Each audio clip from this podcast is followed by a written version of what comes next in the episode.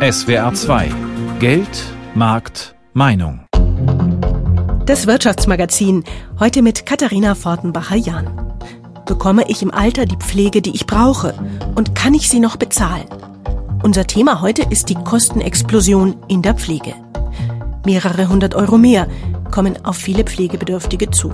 Das kann ja kaum einer bezahlen. Wenn Sie sich mal angucken, was Sie an Rente kriegen, kannst du vergessen. Macht mir schon Gedanken. Wenn keine Angehörigen da sind, die sich kümmern, dann hat man Pech gehabt. Also das ist auch wirklich eine abschreckende und eine beängstigende Vorstellung. Es wird still hinter Türe gestorben, Menschen werden nicht mehr ordentlich versorgt und da muss jetzt was passieren. Es fehlen so viele Pflegekräfte und es fehlt auch die Wertschätzung. Die kriegen zu wenig, die Altenpfleger. Also ich, ich ja, ich habe schlaflose Nächte deswegen. Seit kurzem bekommen viele Pflegekräfte in der Altenpflege mehr Geld. Das macht die Pflege aber auch teurer, zu den steigenden Energiekosten dazu. Gott sei Dank habe ich noch Erspartes, aber das dauert nicht mehr lange, dann ist das auch auf, weil ich mit meiner Rente überhaupt nicht auskomme. Also die Pflegeversicherung reicht nicht aus, auf keinen Fall. Die Pflegeversicherung ist im Grunde eine Art Teilkasko. Sie deckt nur einen Teil der Pflegekosten ab. Den Rest tragen Pflegebedürftige selbst, plus weitere Kosten, etwa für Unterkunft und Essen. In Rheinland-Pfalz musste man für einen Platz im Heim diesen Sommer über 2300 Euro selbst zahlen, im Schnitt. In Baden-Württemberg über 2500 Euro. Das macht mir Sorgen, äh, weil ich noch nie auf Kosten anderer gelebt habe. Ich möchte nie auf Kosten des Staates leben. Ich lebe Tag und Nacht in Sorge. Nicht nur Energie kostet mehr. Seit September müssen Pflegeanbieter nach Tarif bezahlen wie Heimbetreiber mit den höheren Kosten umgehen und was das für Pflegebedürftige und ihre Angehörigen bedeutet, dazu hat sich SWR-Wirtschaftsredakteurin Geli Hensoldt in mehreren Einrichtungen umgehört. Im September war es, als Lydia Pautzke einen Brief bekam vom Pflegeheim, in dem ihre Mutter seit einem Jahr lebt. Im Umschlag die Ankündigung, dass der Heimplatz teurer wird. Ich habe den Brief aufgerissen, dann habe ich mich noch in Hut und Mantel an den Tisch gesetzt, habe meinen Rechner rausgeholt und habe gerechnet, was es bedeutet. Und dann waren da über 400 Euro gestanden und dachte ich, okay, das sage ich meiner Mutter freiwillig nicht. Das verschweige ich einfach. Und bei einem der nächsten Besucher hat sie gesagt, haben wir Briefe bekommen? Haben wir irgendwelche Informationen bekommen, dass sich die Heimkosten erhöhen? Sage ich, ja, Mama, aber das ist, ist alles gut. Sagt sie, na ja, dann ist es ja in Ordnung. In Wahrheit aber sind die explodierenden Kosten für den Pflegeheimplatz eine große Belastung. Auf fast 3300 Euro steigt der Anteil, den Lydia Pautzkes Mutter bezahlen muss. Die Rente der heute 94-Jährigen reicht dafür nicht. Jeden Monat überweist sie deshalb einen Teil ihres Ersparten ans Heim. Zusätzlich. Aber ewig wird das Geld nicht reichen. Dann müsste Lydia Pautzkes Mutter beim Sozialamt Hilfe zur Pflege beantragen. So wie jetzt schon etliche andere Bewohnerinnen und Bewohner der Altenpflegeeinrichtung, meint Timo Katula, der das Haus der evangelischen Heimstiftung in Dettingen an der Tech leitet, in dem Paulskes Mutter lebt. Der Anteil bei uns wird sich an die 50 Prozent schon langsam hindrehen, weil wir jetzt auch durch diese Steigerungen einfach irgendwann ist bei jedem das Hab und Gut verbraucht. Aber das ist nicht die Lösung, dass wir alle nachher vom Sozialamt leben. In vielen Heimen erhöht sich der Anteil, den die Bewohner bezahlen müssen, massiv. Auf bis zu 4000 Euro im Monat, so Schätzungen der evangelischen Heimstiftung. Das liegt vor allem an gestiegenen Personalkosten. Denn seit September müssen alle Einrichtungen ihre Mitarbeitenden nach Tarif bezahlen. Vor allem private Betreiber haben deshalb steigende Kosten. Alexander Flint betreibt ein kleines privates Heim für Demenzkranke in Groß-Erlach im Rems-Murr-Kreis. Er habe bisher schon vergleichsweise gut bezahlt, erklärt er. Deswegen treffe ihn das sogenannte Tariftreuegesetz nicht ganz so hart. Aber rund 400 Euro mehr muss er jetzt pro Pflegekraft im Monat rechnen. Gerade erst hat er mit den Pflegekassen verhandelt, wie die Kosten künftig verteilt werden. Wir haben förmlich explodierende Kosten beim Thema Energie, beim Thema Personal, bei vielen anderen Themen auch. Und äh, da feilschen sie letzten Endes um jeden Cent pro Tag. Am Ende bedeutet das für die Menschen, die er betreut, dass sie ab jetzt 230 Euro mehr pro Monat zahlen müssen. Und Flint sagt, was kommt nächstes Jahr? Gesteigerte Vorauszahlungen für Energiekosten, gesteigerte Heizkosten, gesteigertes was weiß ich. Und was im übernächsten Jahr kommt, will ich heute noch gar nicht wissen. In den Altenhilfeeinrichtungen der katholischen Stiftung St. Franziskus Heiligenbronn sind die aktuellen Preissteigerungen noch gar nicht bei den Bewohnern angekommen. Gerade gilt für sie noch die Vereinbarung aus dem Frühling diesen Jahres. Zu Mai 2023 aber werden auch hier die Preise steigen, erklärt Boris Strehle, der Leiter der Altenhilfe. Die Personalkosten werden sicherlich in einem sehr deutlichen Niveau steigen. Wir haben jetzt die Forderung von Verdi mit 10,5 Prozent. Das macht sich natürlich bei den Kunden ähm, dann auch erheblich bemerkbar. Dazu kommen die steigenden Kosten für Energie, aber auch für Lebensmittel und vieles andere. Dass die Politik die Einrichtungen bei den Gaskosten finanziell unterstützen will und möglicherweise die Abschlagszahlungen für Dezember übernehmen wird, Gut, sagt Strehle, aber die Pflege insgesamt brauche deutlich mehr finanzielle Hilfe. Uns wird es nicht helfen, wenn man uns für einen Monat eine Abschlagszahlung ähm, übernimmt oder einen kleinen Preisdeckel ähm, äh, auflegt, sondern wir brauchen grundsätzlich die Sicherheit, dass unsere Gestehungskosten, also alle Kosten, die wir brauchen, um unsere Dienstleistungen anbieten zu können, in irgendeiner Form finanziert sind. Und da wird man nicht alle Kosten auf die Bewohner umlegen können, da brauchen wir Unterstützung über, ich sage jetzt mal, einen Rettungsschirm 2.0. Lydia Pautzke regelt die Finanzen für ihre Mutter. Für sie wäre es wichtig zu wissen, was an Kosten auf sie zukommt dass sie dann kalkulieren kann, wie lange das Geld noch reicht, um den Pflegeplatz bei der evangelischen Heimstiftung zu bezahlen. Ich wünsche mir ein Stück Planungssicherheit, also einen kalkulierbaren Satz und darüber hinaus müssten dann die Heime mit den entsprechenden Kassen verhandeln und das muss darüber gedeckelt werden. Die Sorge bei Bewohnerinnen und Bewohnern ist groß, denn natürlich bekommen viele mit, dass der Krieg die Preise treibt und vieles teurer wird. Bei einigen löse das große Ängste aus, erlebt Einrichtungsleiter Timo Kattula immer wieder. Wir dürfen nicht vergessen, wir haben immer noch auch Kriegsgenerationen bei uns, die solch eine Geschichte, wie jetzt gerade abläuft, in einer anderen Art und Weise schon erlebt hatten. Dass ihre Mutter irgendwann mitbekommen muss, dass ihr eigenes Geld nicht mehr für einen Heimplatz reicht, für Lydia Pauske eine unerträgliche Vorstellung. Meine Mutter hat eine so große Angst uns zur Last zu fallen, obwohl wir ein liebevolles und achtungsvolles Verhältnis haben. Aber die Vorstellung, dass jemand anders für sie aufkommen müsste, das ist für sie ein wirklich was ganz Schweres. Deshalb wird Lydia Pautzke alles dafür tun, dass ihre Mutter nicht erfahren wird, dass sie ab sofort deutlich mehr bezahlen muss für ihren Platz im Pflegeheim. So wie Mutter und Tochter im Beitrag von Geli Hensoldt geht es vielen Menschen gerade. Bei den Verbraucherzentralen kommen viele Fragen dazu an, zum Beispiel bei Silke Lachenmeier. Sie ist Expertin für Fragen rund um die Pflege bei der Verbraucherzentrale Rheinland-Pfalz in Mainz. Frau Lachenmeier, wenn ich nun so einen Brief bekomme, kann ich denn davon ausgehen, dass das alles gerechtfertigt ist? Muss ich das in jedem Fall bezahlen? Also zunächst sollte man hier erst einmal das Schreiben ganz genau durchlesen und hier die Formalien prüfen. In der Folge ist es nämlich so, dass wenn diese Formalien nicht eingehalten worden sind, dass dann das Entgelterhöhungsschreiben auch nicht wirksam ist und ich diese Erhöhung auch erst einmal nicht zahlen muss. Also vielleicht mal ein Beispiel.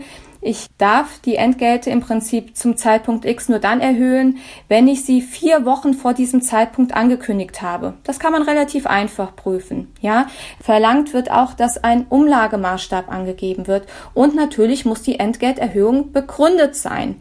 Aber gegen die höheren Kosten selbst kann ich nicht viel machen.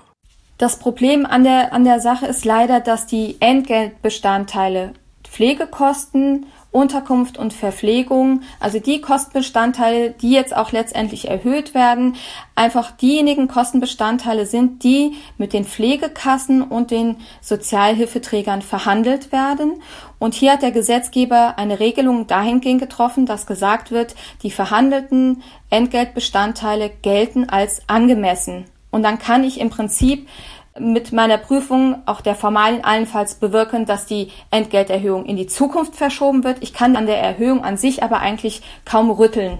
Oft reicht die Rente dann nicht aus, haben wir gehört. Was dann? Muss ich da alles Ersparte aufbrauchen? Muss ich mein Haus, meine Wohnung verkaufen? Vielleicht als erste wichtige Botschaft das angesparte Vermögen muss nicht vollständig aufgebraucht werden. Ich habe einen Anspruch auf 5000 Euro Schonvermögen. Alles, was unter 5000 Euro geht, sollte man dann auch nicht antasten. Wenn ich also merke, ich komme so langsam in den Bereich 5000 Euro, sollte ich schauen, dass ich möglichst schnell einen Antrag beim Sozialamt stelle, damit auch diese 5000 Euro nicht angetastet werden müssen, weil die Bearbeitungszeiten auch bei den Sozialämtern natürlich etwas länger sind. Bei dem Eigenheim kommt es immer darauf an, wenn ich ähm, alleinlebend bin, das Wohnhaus leer steht, weil ich in das Heim umgezogen bin, dann ist es natürlich so, dass ich das Eigenheim verkaufen muss, bevor ich an den Sozialhilfeträger gehe.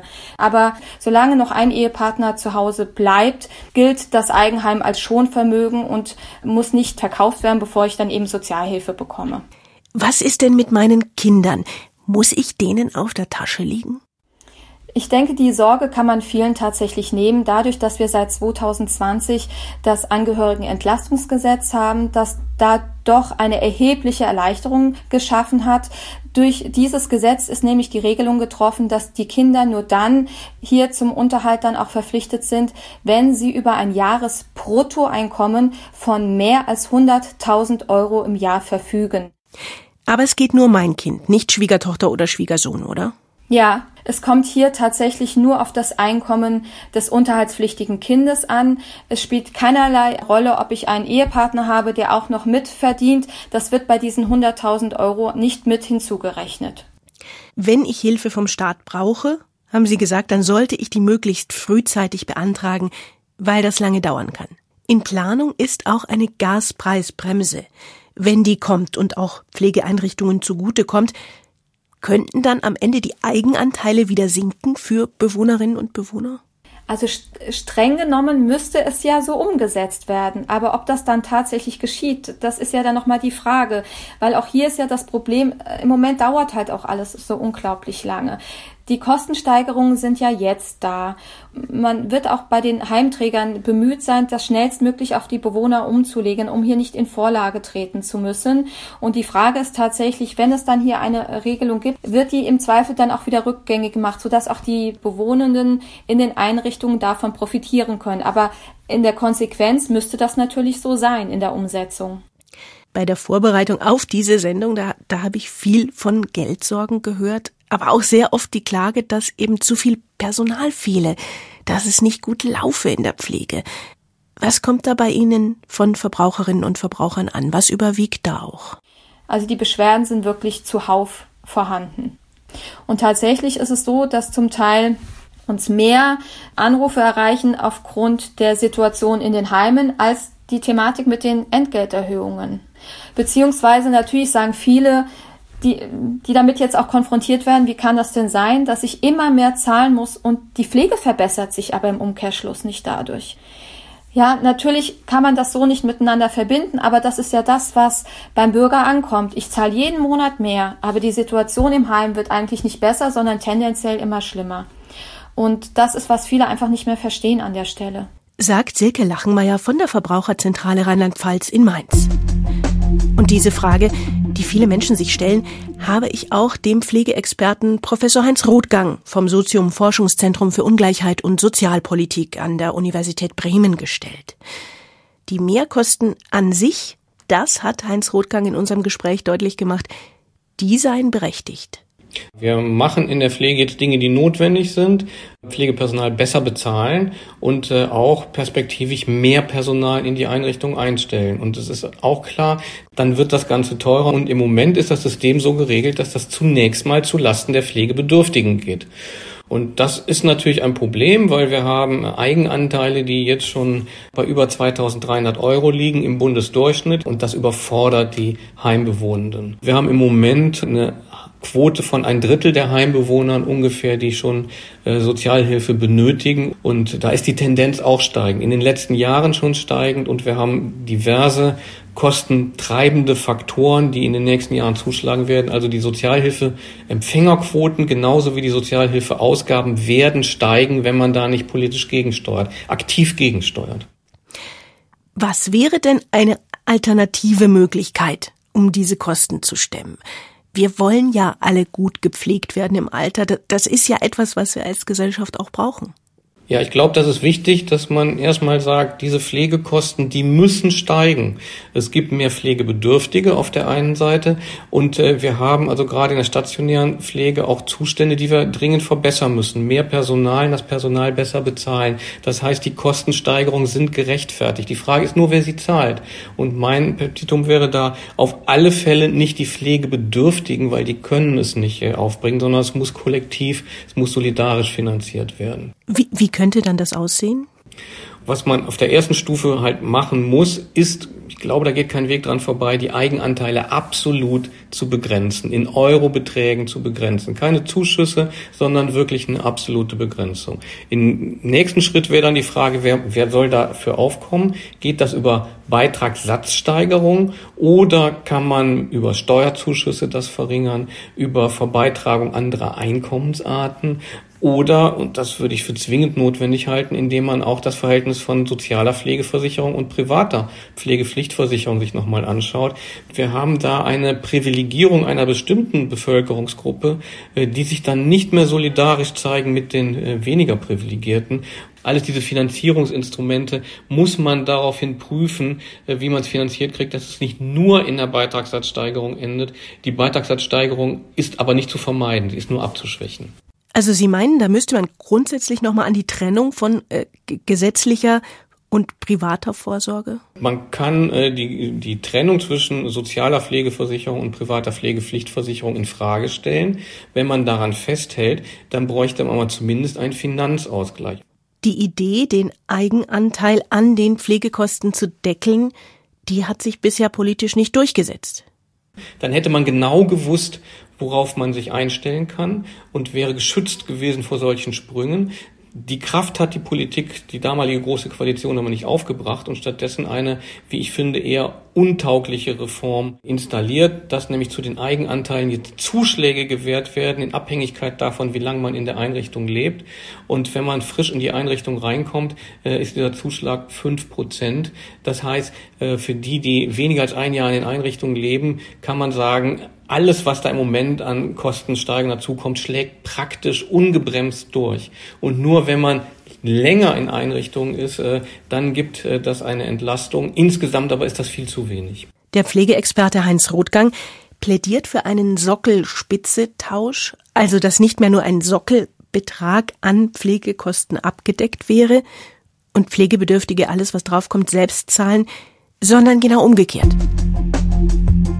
Im Moment empfiehlt das Bundesgesundheitsministerium eigenverantwortlich auch für den Pflegefall vorzusorgen.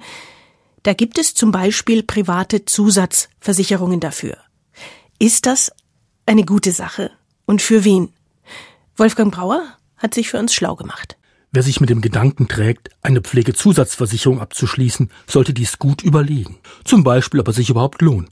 Es gibt zahlreiche Angebote in den drei Arten von Pflegezusatzversicherungen, erklärt Karin Roller, Versicherungsberaterin bei der Verbraucherzentrale in Stuttgart. Zunächst die Pflegezusatzversicherung. Das ist die flexibelste Form. Also da kann man dann festlegen, dass man Pflegegrad 1 pro Tag zum Beispiel 10 Euro absichert oder 20 Euro. Und sobald man dann einen Pflegegrad erreicht hat, wird dann entsprechend bezahlt vom Versicherer. Und man kann dann mit dem Geld machen, was man möchte. Davon kann man dann entweder Rechnungen bezahlen oder das Geld pflegenden Angehörigen geben. Die zweite Variante ist die Pflegekostenversicherung. Die ist dann nicht ganz so flexibel, weil da muss man dann ähnlich wie in der privaten Krankenversicherung immer Rechnungen einreichen. Also das heißt so diese Laienpflege, die wäre da jetzt nicht abgedeckt, weil die dürfen ja keine Rechnungen stellen. Also es wäre von ambulanten Pflegedienst oder Rechnungen vom Heim. Aber eben nicht von pflegenden Angehörigen, denn die dürfen keine Rechnungen stellen. Der dritte Fall? Pflegerentenversicherung. Da gibt's dann eine monatliche Pflegerente. Besonderheit hier ist dann auch, dass es kombiniert ist mit einer Kapitalversicherung. Deswegen ist das auch die teuerste Form für die Pflege vorzusorgen. Die monatlichen Beiträge für die verschiedenen Pflegezusatzversicherungsarten sind ganz unterschiedlich, ergänzt Markus Sotorius vom Verband der Pflegebedürftigen. Wenn Sie mit 30 Jahren anfangen, in die Pflegezusatzversicherung einzuzahlen, wäre der Monatsbeitrag zu Beginn in etwa 30 bis 40 Euro.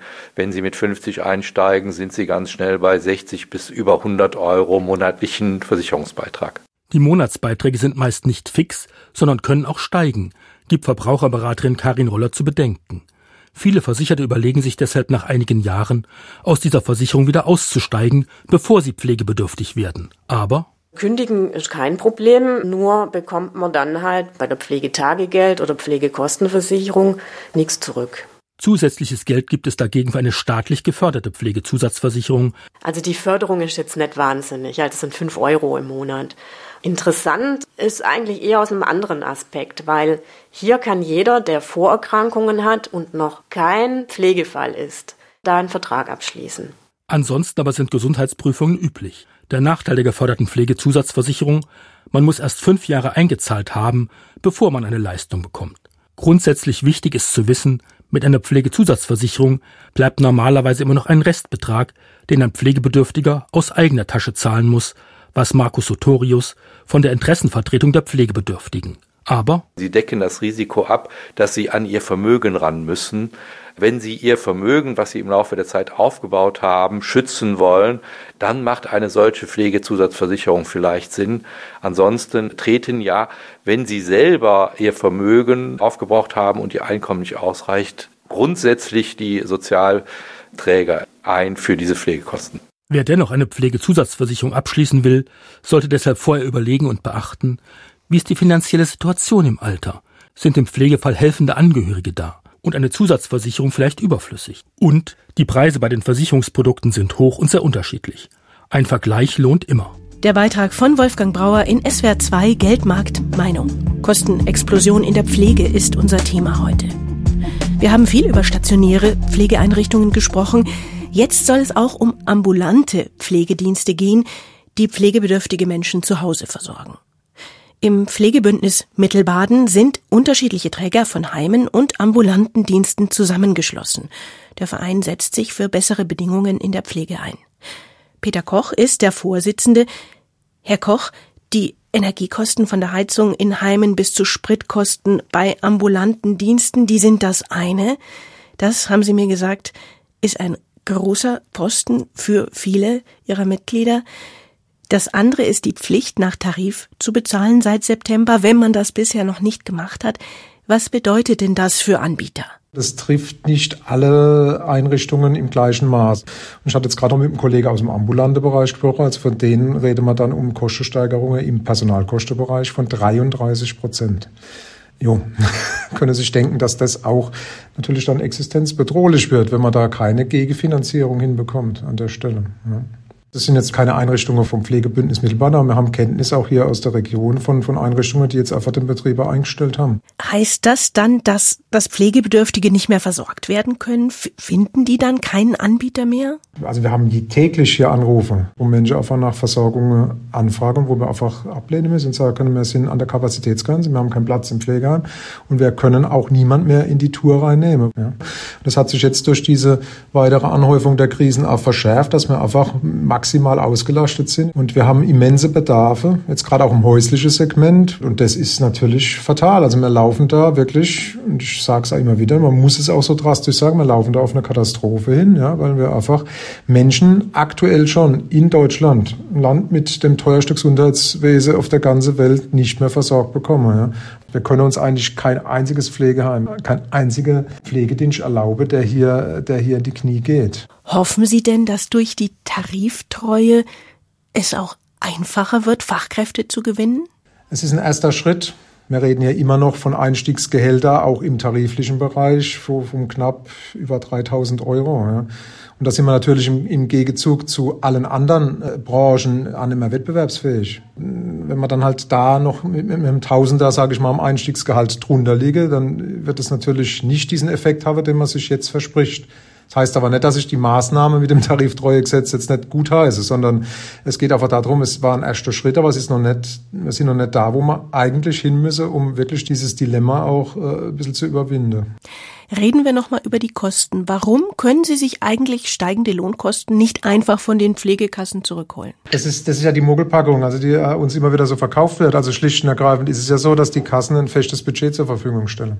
So, und alles, was an Mehrkosten kommt, jetzt auch diese tarifliche Anpassung, geht zu 100 Prozent auf Kosten des Pflegebedürftigen. Zum Beispiel im ambulanten Segment, wo man ja immer politisch drauf schaut, dass man möglichst viel, sagen wir mal, Krankenhausaufenthalte verkürzt oder auch guckt, dass die Menschen möglichst lange im häuslichen Umfeld versorgt werden, damit sie nicht in das teure Pflegeheim müssen. Also da haben wir jetzt hier diese paradoxe Situation. Selbst wenn wir die, die Preise jetzt erhöhen könnten, hat es zur Folge, dass die Menschen aber nicht mehr Budget von der Pflegekasse zur Verfügung haben. Die Folgen sind, und das habe ich mir jetzt gerade nochmal von Kollege bestätigen lassen, auch von unserem eigenen ambulanten Dienst, also die Folge ist dann meistens, dass die Leute weniger Leistungen abrufen beim Pflegedienst. Und diese prekären Situationen haben wir aktuell schon sehr, sehr viele. Also dass Menschen einfach auch im ambulante Segment unterversorgt sind, weil sie einfach sich schlicht und ergreifend auch nicht leisten können, Pflegedienst kommen zu lassen. Was würden Sie sich denn wünschen? Ich, ich höre da jetzt auch sehr viel Enttäuschung raus.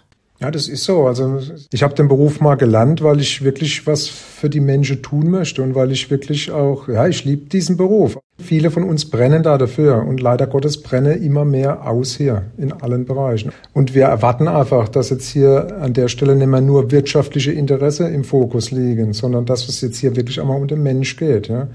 Und dann muss man das System auch im Gesamte sich anschaue, zu Hause hinter der verschlossenen Tür, da, da wird richtig gelitten im Moment. Ja. Es wird still hinter Türe gestorben, Menschen werden nicht mehr ordentlich versorgt und da muss jetzt was passieren. Und das fordert Peter Koch vom Pflegebündnis Mittelbaden. Zum Schluss möchte ich noch einmal den Pflegeexperten Heinz Rothgang zu Wort kommen lassen. Wir haben gerade gehört, dass Menschen nicht versorgt werden können, und ich habe Heinz Rothgang gefragt, wie schlimm ist es denn um unser System bestellt? Wie dringend ist es da, etwas zu machen? Ja, was Sie gerade ansprechen, sind ja die Kapazitätsprobleme. Wir sehen das bei Pflegeheimen, die Wartelisten haben, was wir lange Jahre nicht hatten. Jetzt haben wir wieder Wartelisten. Wir sehen auch, dass Kapazitäten stillgelegt werden, weil nicht genug Personal da ist, um sie zu bepflegen. Wir wissen, dass im ambulanten Bereich wieder das ambulante Dienste jetzt wirklich Kunden abweisen. Das ist quantitativ immer schwer zu erfassen, weil da haben wir keine Statistik für. Wie viel abgewiesen wird, wird nicht erfasst. Das sind immer Einzelberichte, aber äh, von dem, was man an Rückmeldung kriegt aus der Szene, muss man sagen, das wird im Moment immer schlimmer und das ist signifikant. Diese Enttäuschung, die Angst, dass immer mehr Menschen dem Beruf auch den Rücken kehren, weil sich nichts verbessert, dass man auch keine neuen Pflegekräfte gewinnen kann, zusätzlich zu diesen Kosten. Wie zuversichtlich sind Sie denn, Herr Professor Rothgang, dass wir aus diesem Teufelskreis herauskommen? Ja, das ist eine ganz, ganz, ganz schwierige Frage und ein, wirklich ist ein Teufelskreis. Pflege macht krank. Menschen verlassen den Beruf, dann werden die Arbeitsbedingungen anstrengender, die Attraktivität des Berufs, der eigentlich sehr attraktiv ist, leidet und wir sind da in einer Spirale nach unten und wir müssen das umdrehen in eine Spirale nach oben, in eine Hoffnungsspirale und sagen, wir sehen jetzt Tarifsteigerungen. In den letzten Jahren sind gerade in der Altenpflege die Löhne stärker gestiegen als anderswo. Da passiert was. Die Personalbemessung, wir haben das Personalbemessungsverfahren ja hier an der Uni Bremen entwickelt, wird jetzt langsam implementiert. Und wir müssen dann sagen, ja, in fünf Jahren ist die Situation da eine ganz andere. Und man muss Hoffnung verbreiten und sagen, in diesem Beruf äh, lässt sich in Zukunft sehr gut leben, sehr gut verdienen mit angenehmen Arbeitsbedingungen, kommt in die Pflege, geht nicht aus der Pflege raus und wir müssen diese Spirale umdrehen in eine Spirale nach oben. Das klingt nicht gerade einfach. Das ist durchaus anstrengend und da müssen viele Akteure zusammenarbeiten, da müssen auch die Länder die Ausbildungskapazitäten schaffen, die Tarifpartner müssen für die entsprechende Entlohnung sorgen, dieses Ordnungsrecht muss für entsprechende Personalmengen sorgen und dann, glaube ich, entsteht auch Hoffnung und dann kann auch was passieren, aber nicht von heute auf morgen. Ne? Das wird eine Weile dauern. Sagt Professor Heinz Rothgang von der Universität Bremen. Die Kostenexplosion in der Pflege war heute unser Thema in SWR 2 Geld, Markt, Meinung. Wir haben gefragt, was nötig ist, damit wir, wenn wir sie brauchen, eine gute, aber auch bezahlbare Pflege bekommen. Ich bin Katharina Fortenbacher-Jahn und ich freue mich, dass Sie zugehört haben.